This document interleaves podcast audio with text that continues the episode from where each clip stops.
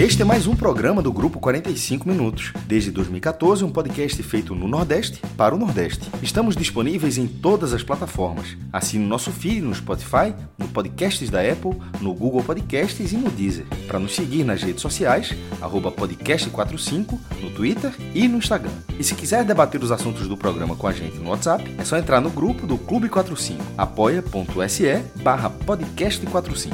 Muito obrigado pela escolha e pela confiança.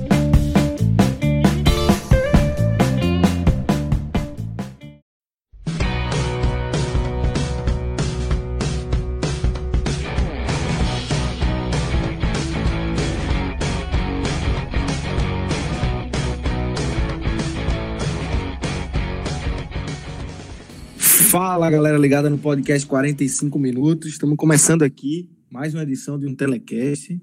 Uma edição que a gente vai falar de uma vitória do Fortaleza na Série A do Campeonato Brasileiro. Vitória importantíssima é, para as pretensões do Fortaleza, que está aí é, nessa luta contra o rebaixamento. É, depois de dois jogos, duas derrotas, Fortaleza volta a vencer, é, dá uma respirada, deixa a zona de rebaixamento e joga a bomba neste momento para o esporte tem Bahia também no bolo, tem Vasco, tem o Goiás chegando. É uma reta final interessantíssima aí é, de Série A do Campeonato Brasileiro. Para quem não está torcendo, né? Para quem está torcendo é, é, complicado. Mas a gente vai analisar aqui essa boa vitória do Fortaleza por 3 a 1 sobre o Coritiba. Coritiba que é um dos times que está ali na, no grupinho do que já foi, né? Não matematicamente, mas é, dificilmente consegue uma recuperação aí junto com o Botafogo. É, Goiás estava nesse grupo, mas começa a, a a se animar um pouco aí nessa reta final e vamos ver o que, é que vai acontecer. 3 a 1 para Fortaleza, uma boa vitória de virada. Eu estou com o Thiago Minhoca e com o João Pedro Pereira nesse programa para a gente analisar tudo o que aconteceu dentro de campo, além de Marcelo Filho nos trabalhos técnicos. Antes da gente começar a falar de bola rolando, JP, é, vamos falar aqui do Bet Nacional, parceiraço do podcast 45 Minutos, que junto com o Bet Nacional a gente tem colocado um programa diário aí, hoje tem Bet, né, que a gente analisa é, os jogos é, na conjuntura mais analítica mesmo, e, de, e, conta também com Pedro Pato, que traz uma, uma análise aí mais do especialista desse mundo de apostas. Você é um cara que é, analisa muito bem futebol e também está inserido nesse mundo de apostas. Gosta também de trabalhar, né, JP? Gosto demais, né? Trabalho bastante aí com. Dá uma vacilada de vez em quando, né? Tipo não, hoje. não, vou contar, vou contar aqui. Você levantou a bola.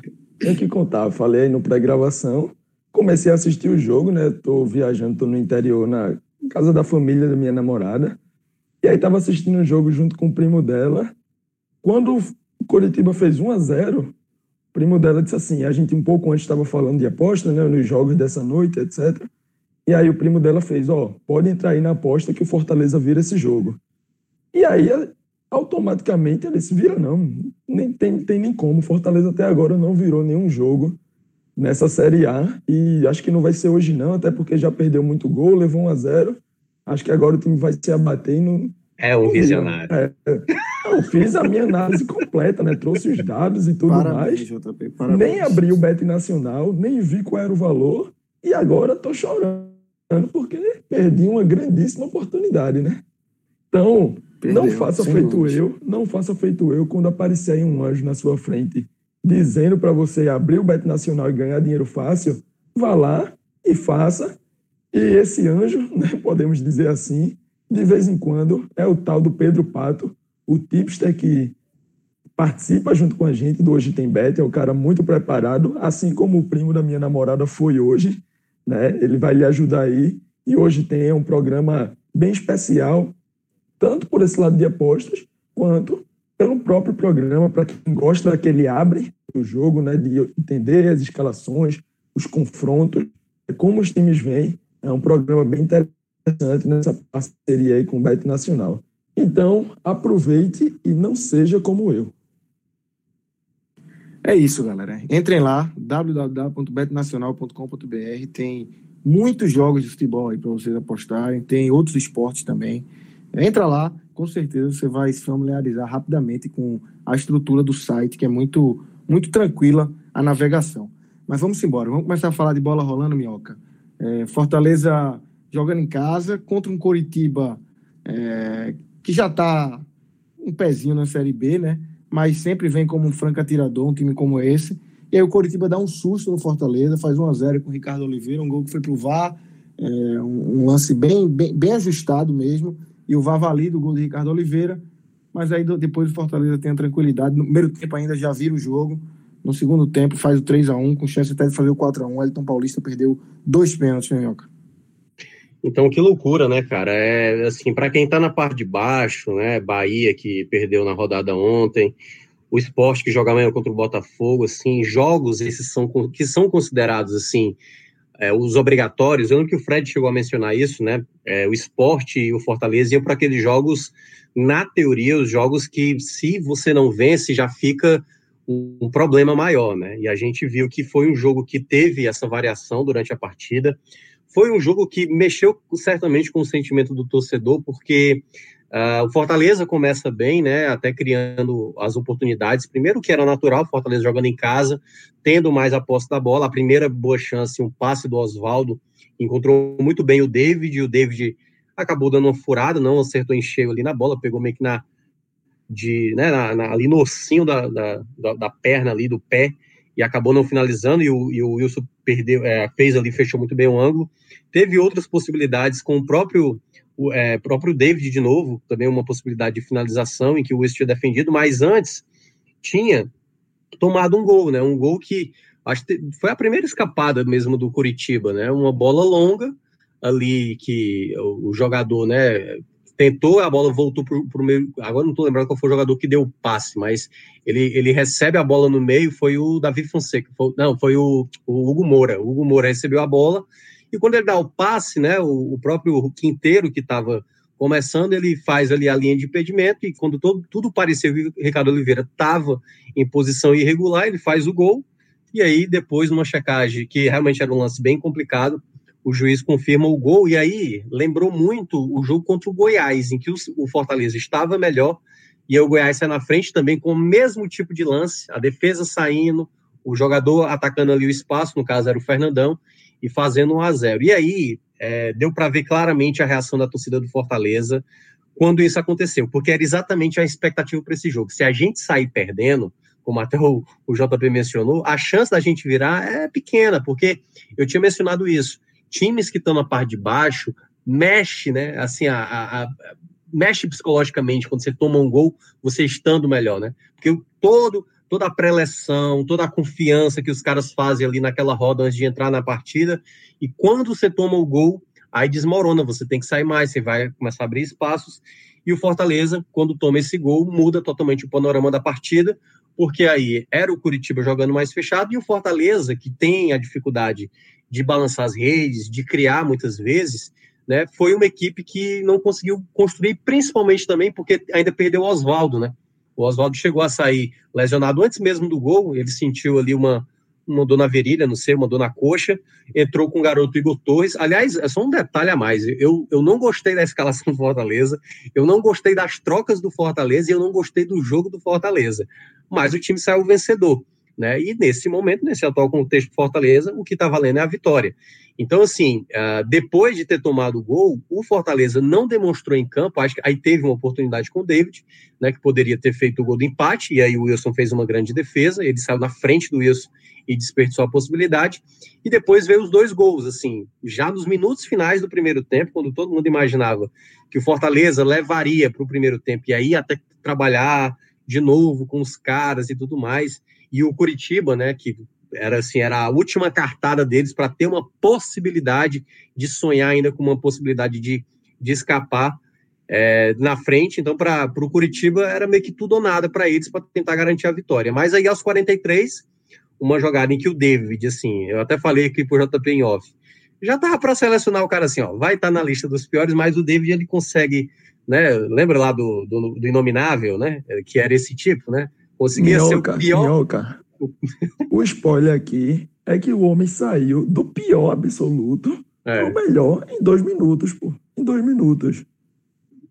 Que é por incrível que pareça, né, JP? Que é assim, a jogada do primeiro gol, ele tá na esquerda, ele vai fazer um cruzamento que eu acho que não, não encontraria ninguém na área, e aí um dos... Porque o Curitiba não falta Natan, né? O Natan, que foi o Natan Silva, é, foi tentar cortar, e ali era uma jogada que, enfim, se ele não bota o corpo, certamente a bola ia passar e não ia, não ia atingir ninguém. Aí o Nathan Silva tenta cortar e coloca para dentro da meta, acaba empatando o jogo. Na saída de bola, o Fortaleza basicamente recupera, assim, um minuto depois, e aí o Felipe aciona o Luiz Henrique, né, o jogador que já tinha jogado contra o Atlético Mineiro, a comissão técnica gostou, e era né, o que estava faltando Fortaleza, esse meia que já foi tentado o João Paulo, o Romarinho já jogou naquela função, o Romarinho ainda está lesionado, o que eu acho que ainda é uma grande perda para o Fortaleza, e deu para ver isso num jogo desse, em que o adversário era mais frágil, um jogador com mais repertório de qualidade de jogada individual, o Romarinho talvez funcionasse mais. E aí vem a jogada do segundo gol, um minuto depois, o Luiz Henrique dá uma cavadinha, e aí, olha como é curioso, o David, eu não sei se o David chegaria inteiro naquela jogada, porque quem estava marcando ele era o Cerruti, né, que estava, e aí ele sente a perna, ele para na jogada, e aí chega lindo, lindo, lindo e limpo ali, David para dominar a bola e fazer o gol que era mais difícil do que os outros dois as outras duas oportunidades que ele tinha recebido de frente e uma bola praticamente só para finalizar, escolhendo dos cantos. E essa que era mais diagonal, ele acabou fazendo 2 a 1 um, o que era assim, tipo assim, sair de uma situação que era calamitosa para o Fortaleza para uma situação de alívio, né? Porque é isso que acontece. Quando vem uma vitória para esporte, para Bahia, para o Vasco, para o Fortaleza, é um, é, sabe, é, é tirar realmente das costas um peso muito grande. Quando o Fortaleza vira, Aí o torcedor realmente deu para ver também na timeline, aquele torcedor que já estava dizendo: ah, não, já era, acabou, a gente vai ser rebaixado. Minutos depois, do, quando o David virou a partida, já estava lá, é, né, e xingando lá, dizendo. e aí a gente foi para ali para o segundo tempo de um, como é que eu posso dizer? De um, de um certo martírio, né? Porque foi um jogo chato de se ver.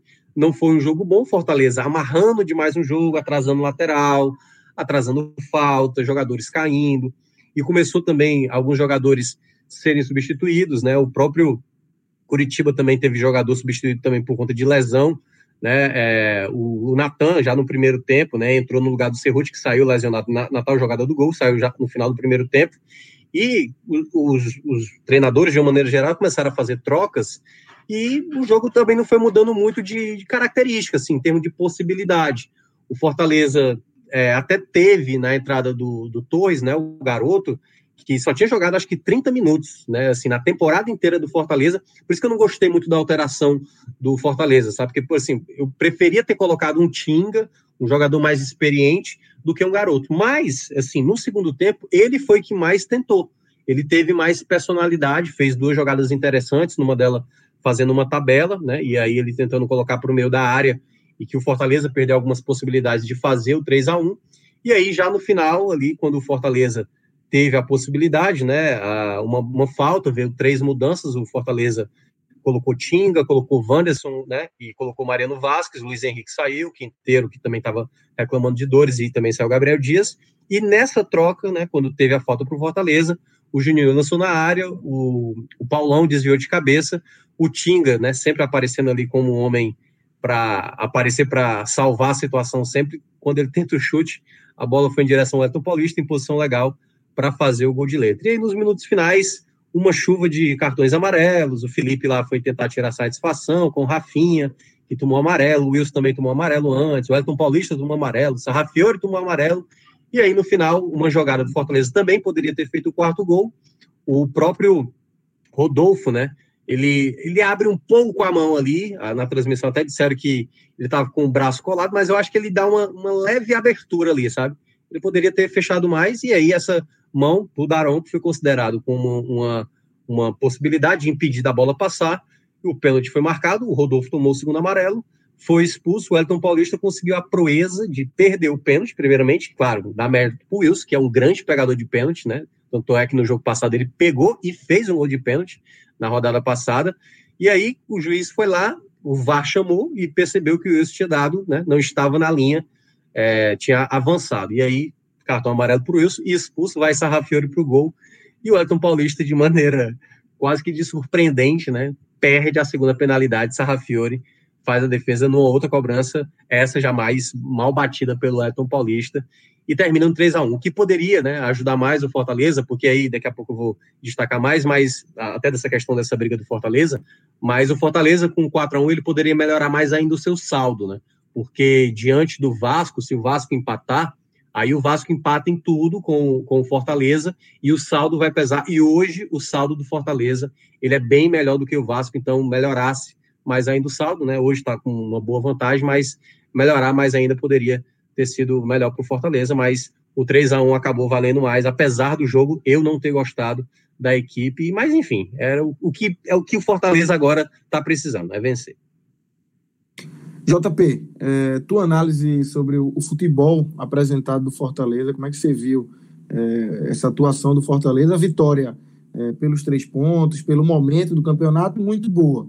É, mas a, a, tua análise do futebol e a, e a, importância disso, como o Minhoca falou nesse momento. Talvez o peso nem. O torcedor não está ligando, tá ligando zero para isso hoje em dia. Né?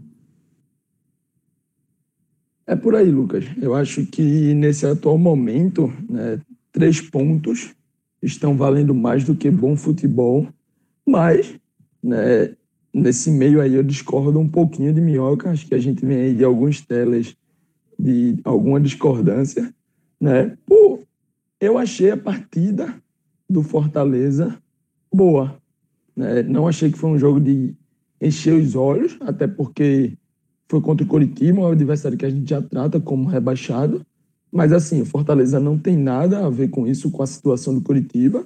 Fortaleza tem que brigar pelo dele, tem que fazer o dele. E ainda mais num jogo em casa como era esse, tinha que realmente se impor. E o Fortaleza conseguiu isso, na minha visão. Sobretudo porque, por mais que ali no começo né, a gente já tenha brincado, eu já tenha falado que não acreditava que o Fortaleza iria virar o jogo, mas no momento em que o Coritiba faz 1 a 0 né, o Fortaleza está muito melhor na partida. E eu já tinha contado ali né, quatro chances de abrir o placar, sendo duas dessas claríssimas, desperdiçadas por David. Então, assim, é, eu não costumo. É, eu acho que o Fortaleza estava colocando bem o seu futebol, a sua proposta em prática, e eu não costumo né, ver um time que, por volta ali de 30 minutos, mais ou menos, consegue criar quatro grandes chances, por mais que não tenha aproveitado, e a gente vai falar disso, vai falar dessa da forma que Fortaleza peca nas finalizações. Né? Eu não costumo ver um time que faz quatro boas chances sem sofrer nenhuma e julgar isso como um mau futebol. Né? Com relação ao que Minhoca já trouxe da análise cronológica da partida, né? do que aconteceu, do desenrolar dos fatos, é, acho que ele trouxe muito bem né, sobre tudo isso, sobre como se desenrolou, sobre as oportunidades perdidas. E aí eu já vou trazer um ponto exatamente sobre a partida de David, né, que não é ser resultadista, não é ser engenheiro de obra pronta ou algo desse tipo. Sobre a atuação de David, e aí eu já entro nela, né, acho que é impossível você falar do jogo como ocorreu, falar dos fatos, analisar a partida, sem dar esse spoiler da atuação de David. E eu falo né, ali que ele saiu do inferno para o céu em dois minutos, não é querendo ser engenheiro de obra pronta, não é querendo ser resultadista ou oportunista.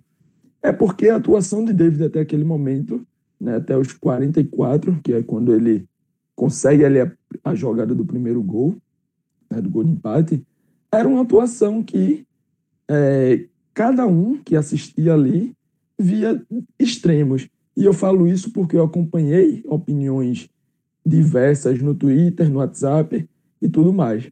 David tinha uma atuação, né, e aí trazendo o coletivo, o Fortaleza estava se propondo a atacar a última linha do Curitiba. O Curitiba que trouxe ali uma linha de cinco, né, três zagueiros, acaba depois com as com as contusões, né? Acaba voltando a ser uma linha de quatro, mas o Coxa traz uma linha de cinco e um meio-campo um pouco menos povoado, né? O Coxa meio que trouxe um 5-2-3 ali, dando uma certa liberdade aos volantes, né? E aí eu acrescento, além dos volantes, eu acrescento Luiz Henrique, do time do Fortaleza. E aí o Fortaleza buscou novamente, lembrando um pouquinho o que fazia muito com, quando era o time de Rogério Senna, né, ser um time que pesa mais jogadores na linha, na última linha do seu adversário, buscando exatamente as jogadas em velocidade os passes verticais para atacar as costas dessa última linha do adversário. Oswaldo consegue uma escapada dessa forma. As duas chances construídas e desperdiçadas por David né, são dessa forma, são de lançamento. Teve lançamento do Paulão, teve lançamento do Felipe, de Juninho, do Luiz Henrique, né, o lançamento do gol, do segundo gol. Enfim, vários jogadores apareceram nessa fase, nesse momento do jogo. E aí, David vinha fazendo muito bem, vinha aplicando muito bem esse ato de romper em velocidade e atacar as costas do adversário. Não à toa ele sai duas vezes cara a cara. Mas ele é um cara que peca muito com algo que parece uma certa falta de concentração na hora de finalizar.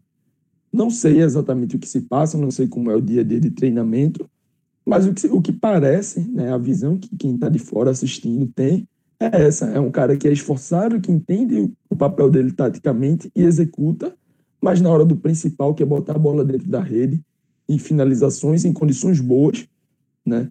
Ele tem essa, esse desleixo. Ele telegrafa demais para o goleiro como vai ser a batida, e aí fica fácil do goleiro ir lá e buscar. Ele às vezes finaliza faltando força, né? E aí fica fácil para o goleiro buscar, porque é um chute fraco. É, vários desleixos que ele comete. Então, se você analisa do prisma do que ele Oi? Só um comentário a mais, assim, é, eu não sei se você percebe isso, assim, mas o David, por vezes, assim, tem hora que ele realmente parece que ele, não sei, dá um branco nele, porque ele não consegue fazer o simples de uma finalização, e, mas tem hora, como, por exemplo, o gol que ele faz, o gol que ele fez, acho que contra o Botafogo, que ele dá um tapa Sim. muito bonito, assim, foi, cara, que, que tipo de jogador Exatamente. esse que consegue fazer uma finalização tão bem executada e consegue ser tão displicente para outros, né? Então, assim, né? É, é isso que, que fica muito intrigante no David. Isso. E aí, é exatamente esse ponto que eu chamo a atenção da atuação do David até aquele momento ser atuação de extremos, porque ele executa 99% do que o treinador pede, do que o treinador planeja, e chega na hora H e até aquele momento estava falhando. Então tem gente que pode dizer assim, ó, tava bem, mas perdeu, vou deixar ele aqui no meio. Podia ter gente que dizia assim, ó, fez certo, mas o principal não conseguia, então eu vou botar lá para baixo. E na minha visão, no momento em que o Coxa faz 1 a 0 sabendo dos dois gols, claro que ele perdeu, para mim era uma atuação que contribuía para ir lá para baixo, para ir para os destaques negativos. Né? Exatamente por conta também do histórico da equipe do Fortaleza de não virar as partidas. Mas aí, quando ele volta a assumir o protagonismo, né, já sem Oswaldo, já com alteração, porque quando Oswaldo sai aos 27 minutos e o Torres entra, né, Oswaldo jogava pela esquerda e David jogava ali da direita para o meio, porque quem ocupava a direita, o papel mais aberto, era Gabriel Dias. Então ele já partia da direita para o meio. Né? Quando Torres entra no lugar de Oswaldo machucado, é David quem passa a ir para o lado esquerdo. Né? David meio que tem essa inversão. É, David vai para o lado esquerdo, Igor passa a ocupar a posição que, que o David estava, né? E ali, daquele lado, ele tem duas bolas. A primeira, como o Minhoca muito bem já explicou, eu acho que não ia dar em nada o cruzamento dele, mas aí, azar do Curitiba, né? azar de Natan, que botou a bola para dentro da própria meta. E depois ele tem uma ótima, mais uma boa execução, né? bom entendimento da parte tática, rompe bem nas costas da defesa. E aí, com uma boa finalização, um minuto depois, né, o, o eu estava assistindo a partida no TNT e eu só vi o gol no replay, porque estava passando o replay do primeiro gol e quando volta já é com o Fortaleza comemorando. E aí eu só vi a jogada depois que eles voltaram e passaram o replay completo da jogada do segundo gol. É porque foi muito rápido. E aí ele sai do inferno ao céu, né? Assume o protagonismo, bota o time na frente, algo que poderia ter feito desde o começo, sem precisar dessa emoção, sem precisar correr esse risco tão grande. E aí, o segundo tempo, realmente, como o Minhoca já falou, foi um jogo mais protocolar. Né? Foi um Curitiba tentando um empate de forma desesperada, das mais variadas formas, mas a gente sabe que não está na condição que está à toa. É um time muito limitado, um time com bastante dificuldades de criar, de finalizar, de chegar à área tornou um jogo muito pilhado, então, como o Minhoca também falou, passou a ter muitos cartões, né, várias substituições, o Fortaleza traz uma substituição tripla, entrando Vasquez, entrando Tinga, né, trocando o zagueiro ali que Quinteiro, voltando de lesão. Nessa partida, acabou sentindo e o Anderson volta, entra no jogo. E aí, logo depois dessas substituições, né, tem o gol do Elton Paulista, um belíssimo gol, um, gol, um golaço de letra, né, bem oportunista ali da bola rebatida dentro da área. Uma boa cobrança de falta no geral, né, uma cobrança que visa Paulão. Paulão busca a, o passe para trás para Tinga finalizar. Tinga acaba errando a finalização, mas ela vira um, uma bela assistência aí para o gol, golaço de letra de Wellington Paulista. E depois tem toda a novela no final ali que foi mais engraçado do que tudo. Né? É um pênalti em que o Rodolfo comete. Engraçado porque estava 3 a 1 né? É, não, exatamente. Engraçado pelo placar que estava, né? Isso. Porque a acho que até... jogo já estava. Exatamente. E a forma como o Wellington Paulista bate, eu acho que, inclusive, o, o segundo pênalti, né? Porque ele bate o primeiro, o Wilson defende, mas defende se adiantando. E aí o árbitro volta à cobrança, ele fica ali discutindo, é expulso, já tinha amarelo, leva o segundo amarelo, é expulso. E aí Martins Sarrafiore, né, um meia argentino emprestado pelo Internacional, vai para o gol. E, e aí acho que o Wellington Paulista bateu aquela cobrança debochando porque Sarrafiori tava, ia ficar no meio. Né? Mas como foi uma cobrança tão fraca, tão, tão quase no meio também, ele consegue se deslocar ali, fazer a defesa e acaba virando um caso engraçado aí já na reta final, nos minutos finais, com o placar já decidido e a vitória já garantida para o Fortaleza. Então, acho que o, que o contexto do coletivo foi esse. Né? Deixo essa minha discordância aí com relação à opinião de Minhoca, porque gostei do que o Fortaleza apresentou, lembra, lembrou um pouquinho o time que teve seus melhores dias nesse campeonato, né? Talvez contra um time mais forte poderia não ter tido essa atuação, mas ok, era o Curitiba hoje que fez o que era necessário para dominar o Curitiba e para vencer, com ali um pouquinho de drama no meio, mas venceu e venceu bem e garante esses três pontos que é o mais importante nesse momento.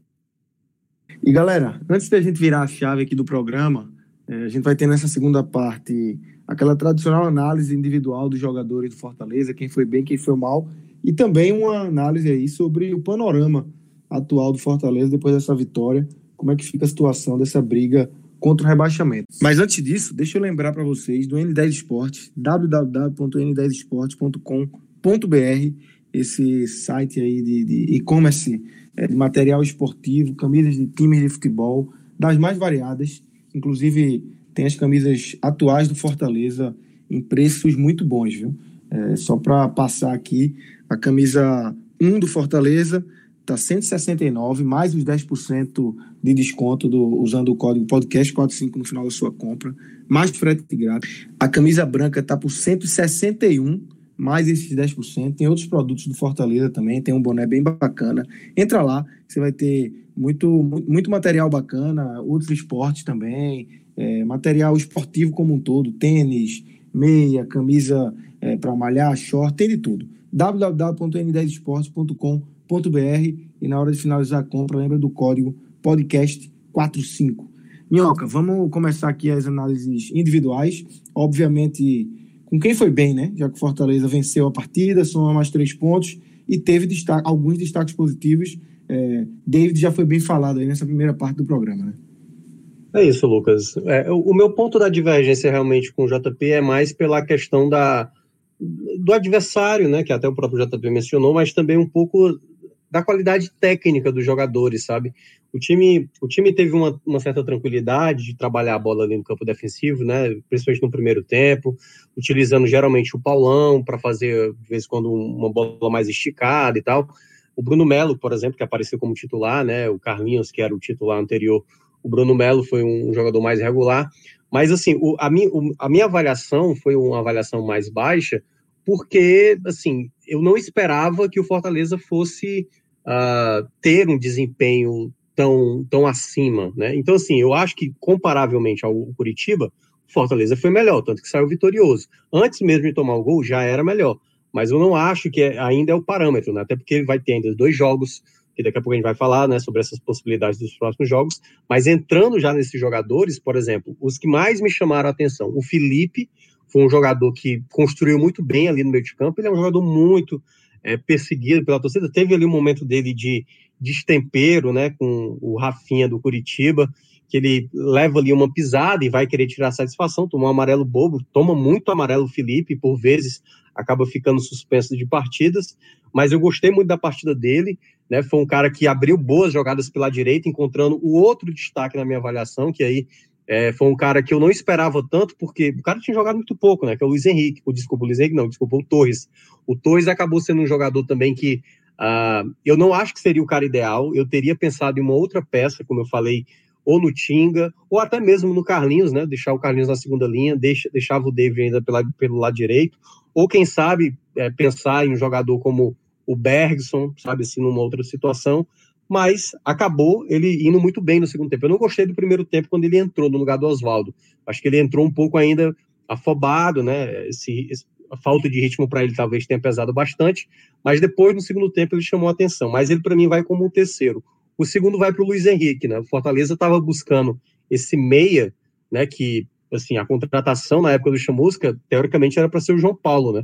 Mas aí o João Paulo que até ia estar tá relacionado para esse jogo, mas parece que ele teve um problema, não sei se de sinusite, alguma zite dessa aí que deu e não pôde, e não pôde estar presente na partida.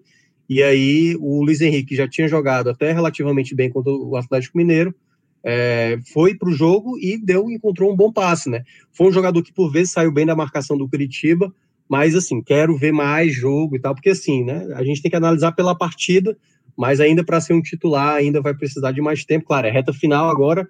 Quem tiver jogando melhorzinho vai ser titular. Então, Luiz Henrique, para mim, chamou a atenção, vai como segundo lugar. Então, meu pódio fica com Felipe, segundo Luiz Henrique e terceiro para o Torres, né? Dá para fazer uma, uma, leve menção ao Oswaldo, né? Porque ficou pouco tempo, mas o tempo que ficou deu para ver, assim, o, aquele Oswaldo encontrando passes mais interessantes, mas não vai entrar aí na, na, nesse pódio, não. E já entrando nos, nos negativos, cara, é... o Elton Paulista vai entrar, não tem como não entrar, né? Ele fez um gol ali de letra, ele teve muita determinação, o Elton Paulista teve muita determinação, mas assim, cara, o Fortaleza já tinha perdido dois pênaltis nas duas partidas anteriores. Aí você tem a possibilidade do pênalti, você perde, né? O juiz manda voltar, aí você perde de novo. Aí tem que entrar no pódio. Não sei, não sei com o primeiro, acho que não. não. e ainda mais, é, o perde é. de novo não é um perde de novo qualquer, né? É, é perde de novo para um jogador de linha. De linha, e é, batendo assim, mal. é minúsculo, pô. O jogador como... é, é na barra ele fica minúsculo. E como sendo o próprio JP mencionou, né? Tipo assim, batendo de maneira quase como querendo humilhar o jogador. E, tipo, pô, você não faz isso, tá? 3 a 1 beleza, não é problema, mas faz o gol, pô, né? Principalmente ele, que tem mais, mais de 100 gols no brasileiro, deveria saber que ali era para ter batido com mais seriedade. O David, por exemplo, ele não vai entrar, não, mas assim, mas o David meio que se salvou, sabe assim? Ele é responsável pela virada, mas assim, ele é tão pontual o momento que ele a, acaba colaborando, mas assim, eu ainda acho que ele tem um problema seríssimo. Assim, é o jogador que, quando ele estiver em campo, ele vai causar essa raiva no torcedor. Porque na hora que a bola estiver prisando, a última bola do jogo caiu no pé do David, se ele perde, e se o Fortaleza, por acaso, no final do campeonato cair, o David vai ser considerado um dos possíveis vilões, apesar também dele ser um dos jogadores que acaba sendo um dos caras que consegue ainda salvar alguma coisa, sabe? Então o David vai ficar aí no meio termo, porque não dá, cara, para aceitar um cara que é atacante, ele que é atacante, ele precisa ter mais concentração, né? Ele participa dos dois gols, um deles é um gol contra, né? E o outro é um gol que o jogador parou na jogada. Então, assim, eu não consigo colocar o, o David como um dos destaques da partida, né? E nem também como um, um dos negativos. É, outros não. O Paulão foi bem. O Paulão foi bem. É, eu acho que ele foi um zagueiro seguro. Teve uma bola que ele ganhou na corrida e ainda conseguiu retirar a bola. Acho que ele também foi um dos destaques. Vai como meu segundo. E o terceiro, é, aliás, eu tô, eu tô destacando os negativos e tô falando do Paulão, né? Que é, é que eu tô falando é, tá.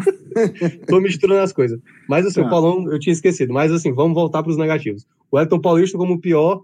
Uh, vou ficar com. Caramba, cara.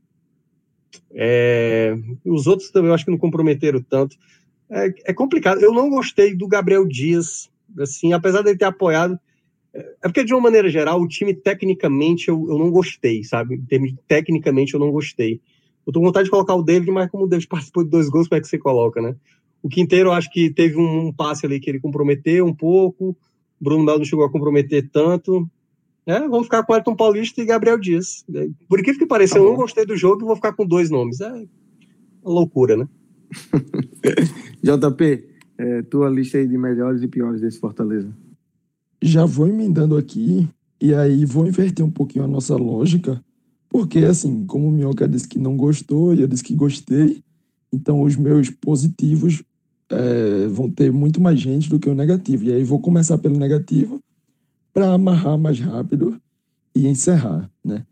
O Wellington Paulista vai ser esse primeiro, porque não existe o que ele fez, apesar do belo gol de letra, o pênalti ali no final com total desdém, né? Não podia, mesmo vencendo, não podia ter cobrado da forma que ele cobrou. Se é um cara de linha, velho, que você acha que não vai pegar nunca o seu pênalti, então vai lá com seriedade e faz o gol. Bate uma bola no canto. Eu nem falo, eu, eu vi muita gente reclamando do estilo de batida dele. Eu nem falo do estilo de batida. Para mim, cada um bate da forma que quiser, pega a distância que quiser, corre da forma que quiser, finaliza do jeito que quiser. Agora sim, você não pode achar que tá brincando, que tá batendo um pênalti no quintal do seu prédio com o seu filho e o amiguinho dele ali no gol. Aí isso é Série A, pô. Seriedade, vai lá, cobra, faz e pronto, e tá resolvido. E tira onde, tira selfie, comemora e garante os pontos e, e, bota lá na estatística que tu fez dois gols, que tu é o artilheiro do time com 10 gols no, no campeonato. Enfim, é o Wellington Paulista. Eu não preciso ensinar aqui para ele o que é Série A, não, porque o cara que tem quase 200 gols nessa competição né, ele gosta de balançar a rede e aí não podia ter feito o que ele fez nesse pênalti. E em segundo, eu vou colocar um, um pesar um pouquinho, né, mas para formar essa dupla, vou colocar Quinteiro. Né, ele que estava voltando depois de algum tempo lesionado, não aguentou a partida inteira, né, sentiu ali a coxa, na, já na, mais ou menos na reta final, por volta dos 75 minutos. Mas o gol né, o, o gol do Curitiba, teve a participação dele, porque foi ele quem saiu atrasado e acabou dando condições para é, Ricardo Oliveira. Né? Se ele tivesse lido um pouquinho melhor a jogada, o tempo de bola de fazer a linha ali de impedimento, é, o Fortaleza não teria passado nem perto de desperdiçar pontos hoje. E aí já faço a transição para os melhores e vou seguir por aqui discordando um pouquinho de minhoca. Como eu já falei, o meu primeiro vai ser David, porque é, acho que. Eu já expliquei bem, né? já falei muito de David aqui. É, começou perdendo muitos gols, apesar de cumprir a função ali tática, mas depois acaba se redimindo. Né? E aí eu não vou colocar o cara que participa diretamente da virada, né? cria a jogada do primeiro gol, que acaba virando um gol contra, e faz o segundo gol, né? Para ser o gol da virada. Eu não vou, eu, apesar do início abaixo dele, eu não vou tirar ele aqui desse pódio. Eu acho que ele tem participação direta e, na minha visão, pelo menos, né, não, não, não acho justo deixá-lo de fora. Em segundo lugar, vou colocar Gabriel Dias. Minhoca quase colocou Gabriel nos negativos. Eu vou pelo caminho contrário. Acho que ele fez uma partida bem coerente. É, lembrou as melhores partidas de Gabriel, na minha visão, lógico, por esse time, dando bastante amplitude pelo lado direito, né, quase como um atacante, porque o Fortaleza fazia essa linha ali com cinco caras para atacar a linha de cinco do Coritiba, e ele era esse cara mais pela direita, então oferecia bastante amplitude, oferecia também profundidade ao campo, né, jogando bem adiantado, enquanto só a nível de diferenciação, né? Bruno Melo, que é o lateral pelo outro lado, foi um cara que apoiou mais a saída de bola, aquela saída com três homens ao lado dos zagueiros. Né? Então, é, Bruno Melo teve essa função, enquanto Gabriel teve a função de estar lá na linha dos atacantes, esteve, conseguiu abrir espaço, conseguiu ajudar nas infiltrações ali do time, né? correu muito, recuperou bolas atrás, então em nenhum momento né, por ser um cara tão avançado, virou aquela avenida. O, o Twitter do, do Fortaleza chegou a apostar que parecia que ele tinha três pulmões em algum momento ali da partida, né? E acho que esse tweet acaba é, resumindo bem o que foi, é, para mim, a partida de Gabriel Dias, né? Um cara bem voluntarioso e com sucesso na maioria das suas, das suas ações nessa partida. E o terceiro lugar, eu não vou saber definir muito bem, e aí eu vou nomear três, três jogadores e vou deixar aí para o torcedor que faça a, o seu pódio entre esses três, decida aí quem fica em terceiro, quarto e quinto. Né? Luiz Henrique, é, acho que foi bem, como todo mundo fala. É um jogador que, um meia que já entrou pelos lados, né, já fez algumas funções aí, vem ganhando mais minutos nas últimas rodadas, e pode ser esse meia que o Fortaleza tentou, tenta encontrar algum tempo, né? Seja com João Paulo, seja com David como segundo atacante, seja com Romarinho ali pelo meio centralizado. Enfim, muita gente já foi testada nessa, nessa posição ou função, e a partida do Luiz Henrique deixa aí pelo menos uma pulga para que ele volte a ter mais minutos com o Henderson. Né? E o terceiro nome, além de, de Torres e de, e, e, de Luiz Henrique, é do Felipe. Como o Minhoca também já mencionou, gostei da partida dele, é esse maestro. Né? Eu discordo quase sempre da maioria das críticas a Felipe. Acho que ele entrega assim, um bom futebol, um futebol é, de acordo com o que a gente sempre viu dele. Né? Tem recuperações de bola importantes e o cara no passe longo, é, para mim, é um dos melhores do país fazendo isso. Então, acho que essa partida é mais uma que coroa esse bom futebol do Felipe. E aí deixo esses três abraçados e dividindo esse pódio de cinco, né, na terceira, quarta e quinta colocação. Felipe, Igor Torres e Luiz Henrique. Minhoca, é... vamos abrir a tabela da Série A do Campeonato Brasileiro agora. É, o Fortaleza, com essa vitória, chegou aos 38 pontos. Está é, na 14 colocação, passou Vasco, Bahia e Esporte. Jogou o Esporte para a zona de rebaixamento. Fortaleza, só para repassar aqui, tem quatro jogos, né? Faltam quatro jogos. Vasco em casa, na próxima rodada. Palmeiras fora. Palmeiras provavelmente um time é, reserva, após né? Mundial. É, após logo depois do Mundial. É, de, Palmeiras ainda vai ter uma final de Copa do Brasil a disputar, então a tendência é que, que o Palmeiras é, desacelere aí esse, nesse, nessa, nesses jogos que faltam da Série A. Depois o Bahia em casa e fecha com Fluminense fora. Como é que você está vendo aí esse futuro do Fortaleza e pelas suas contas? É, tem muita gente falando, mais uma vitória em quatro, Fortaleza se segura. É por aí? Olha, a, a, situação é a seguinte: é claro que vai depender ainda do desenrolar da rodada, né? A gente está gravando aqui enquanto está tendo Flamengo e Vasco, nesse atual contexto, a gente está gravando, tá 0 a 0 o jogo, então, assim, a gente já viu esse campeonato, as equipes da parte de baixo venceu, o próprio Vasco venceu o Atlético Mineiro, que ninguém imaginava, né? Enfim, então, assim, é um campeonato ainda que você não pode dizer se mais uma vitória com mais um empate, né? Chegar ali nos 40 pontos, já, já dá para é, você garantir que o, o Fortaleza vai permanecer. Porque o Fortaleza sempre tem que trabalhar, Lucas, com a ideia de que se eu empatar com os demais, eu estou me prejudicando. E volto a repetir: a única equipe que hoje o Fortaleza pode pensar em empatar é o Vasco. Porque o Vasco hoje, ele também tem uma quantidade de vitórias a menos, né? Com esse empate que está acontecendo nesse momento que a gente está gravando, ele está atrás do Fortaleza por conta do saldo de gols. E aí, o próximo jogo, que é contra o Vasco, no outro meio de semana, esse jogo, que você chegou a usar esse termo durante aqui a nossa gravação, que é o clarear para o Fortaleza, aí sim, se o Fortaleza conseguir uma vitória diante do Vasco, passa a ter uma possibilidade real de permanência, a ter uma possibilidade bem grande mesmo de permanência. Isso, né? A gente imaginando que o, Vasco não vai vencer o Flamengo, se por acaso o esporte tropeçar e tudo mais. Se, e aí, o jogo do Bahia, que é com Goiás, um Goiás agora muito mais interessado é, nessa permanência também pode acontecer. Então, a gente pode ver uma situação ainda é, ficar mais propícia para o Fortaleza ou não, mas eu acho que acima de tudo a primeira parte ela aconteceu e era uma parte que era uma pressão muito grande, que era vencer o Curitiba, né? O, claro, é, tinha essa obrigação, mas se por acaso tivesse o tropeço, seria aquela ducha, né? Ficar ali possivelmente no Z4 na situação mais delicada. Então, para o Fortaleza vencer hoje é garantir uma possibilidade de jogar um pouco mais tranquilo, mas assim, tranquilo entre aspas, né? Porque o jogo contra o Vasco vai ser um jogo de muita.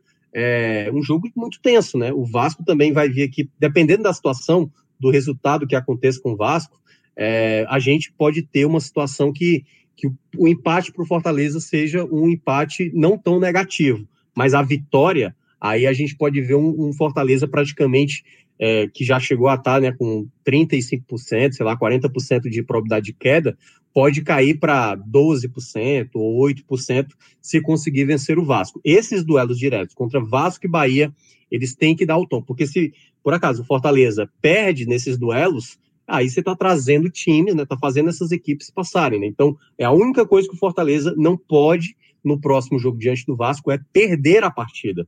Esse jogo contra o Vasco é no mínimo um empate, porque aí você vai ter que ir levando e, e ainda continuando secando rodada a rodada, e ainda ter a possibilidade de ter realmente uma vitória diante do Vasco e ter a possibilidade de abrir uma vantagem, né? Porque enquanto eu estou falando aqui, acho que pênalti para o Flamengo, né?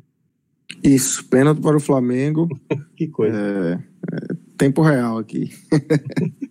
a situação do Vasco aí já estava somando um pontinho importante. Aproveita e chama JP, que é o, na hora que o pênalti vai ser convertido, né? É isso. JP, como é que você está vendo aí essa. É, como é que fica para você essa situação do Fortaleza depois dessa vitória?